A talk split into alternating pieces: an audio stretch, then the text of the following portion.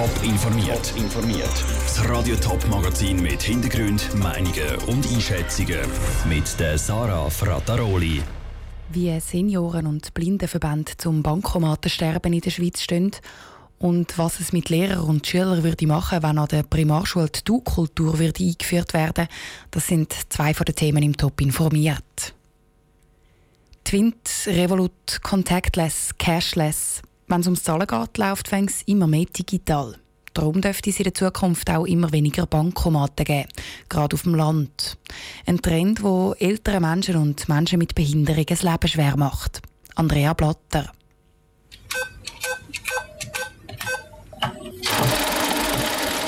Bis in fünf Jahren dürfte fast die Hälfte von allen Bankomaten in der Schweiz verschwinden. Das prophezeit eine Studie vom Zahlungsdienstleister SIX, berichtet der Tagesanzeiger. Weil Bargeld ist out.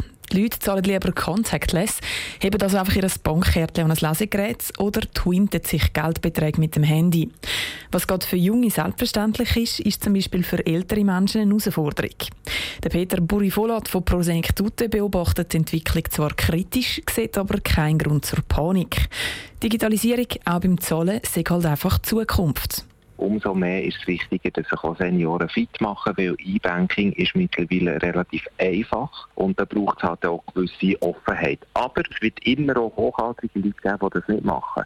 Die, die Sachen anbieten wie Banken, ist einfach auch wichtig, Alternativen bieten und da wird sich auch Prosenektute einsetzen.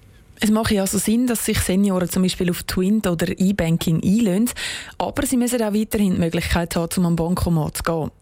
Eine andere Bevölkerungsgruppe, die aber wirklich auf Bankomaten angewiesen ist, sind Blinde oder Menschen mit einer Sehbehinderung. Für sie geht viel Selbstständigkeit verloren, wenn es keine Bankomaten mehr gibt, sagt Sascha Feldmann vom Schweizerischen Blinden- und Sehbehindertenverband, der selber auch eine Sehbehinderung hat. Die ganzen digitalen Lösungen sind nämlich überhaupt nicht angepasst.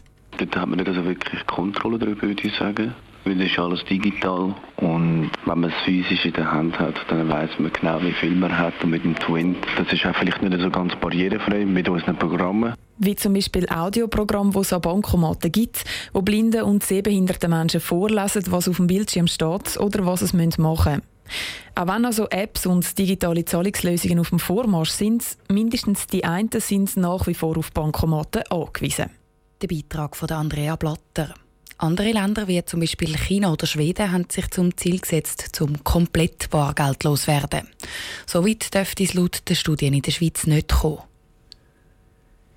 In Schweizer Schulen ist es gang und gäbe, dass Schüler ihre Lehrer per Sie ansprechen. Umgekehrt sagen die Lehrer ihren Schülern bis etwa 16 «du». An der Primarschule Zalmsach im Kanton Thurgau haben die Eltern das ändern.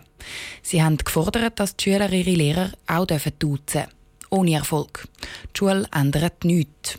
Psychologen finden sowieso, dass du an der Schule problematisch wäre. Zu den Gründen der Beitrag von Sandra Wittmer. Eltern aus Salmsach wollen, dass Schüler der Lehrperson Vornamen sagen können, weil die Kultur auch in der Schweiz immer populärer ist. Die Schule hat den Vorschlag abgelehnt, berichtet heute die Thurgauer Zeitung. Es sei wichtig, das Private und das Berufliche zu trennen. Der Winterthurer Psychologe Jakob Scherer ist auch für Sitzen. Lehrer und Schüler haben in einer Klasse ganz andere Funktionen. Die Schüler kommen etwas über, sie müssen sich irgendwo bewähren, die Lehrer versuchen sie unterstützen und geben etwas. Und das ist einfach nicht auf der gleichen Schiene oder auf der gleichen Ebene. Mit dem Du würden sich Schüler und Lehrer auf Augenhöhe begegnen. So könnte sich die Rollenverteilung ändern. Das findet Jakob Scherer heikel. Ich denke, die Rollenklärung ist immer wieder ein Problem, vor allem im jugendlichen Alter. Und die arbeiten auch an dem, die versuchen das auch umzustürzen und so weiter. Und wir müssen als Erwachsene auch ein Stück weit Gegensteuer geben und sagen, das ist jetzt einfach unsere Ordnung, die wir haben. Wir sind in der Schule, sind noch Lernende und wir geben euch Unterstützung. Eine Du-Kultur hätte nichts Positives an sich, findet Jakob Scherer. Er glaubt nicht, dass sich durchs Du Schüler und Lehrer auf persönlicher Ebene würden näher kommen Das ist ein bisschen illusorisch. Das hängt ja nicht mit der Anrede zusammen. Das hängt vor allem mit der persönlichen Autorität zusammen, die jemand hat. Die stützt sich nicht ab auf irgendwelche Titel oder so irgendetwas, sondern die kommt einfach direkt von Mensch zu Mensch. Die Schüler sollen die Lehrer also auch in Zukunft sitzen. Die Jakob Scherer findet es umgekehrt wiederum kein Problem. Lehrer sollen den Schülern «du» sagen. Sandra Wittmer hat berichtet. Der Jakob Scherer glaubt, dass die Du-Kultur vor allem aus den skandinavischen Ländern in die Schweiz schwappt. Und auch, weil es im Englischen kein Sie gibt. Die Stadt Zürich soll mehr in die Entwicklungszusammenarbeit investieren. Das hat die 1%-Initiative gefordert, die vor drei Jahren lanciert worden ist. In der Zwischenzeit ist die Initiative zwar zurückgezogen worden, es gibt aber einen Gegenvorschlag, der aufs Gleiche hinausläuft. Und der Gegenvorschlag kommt jetzt eben am 17. November an die Urne.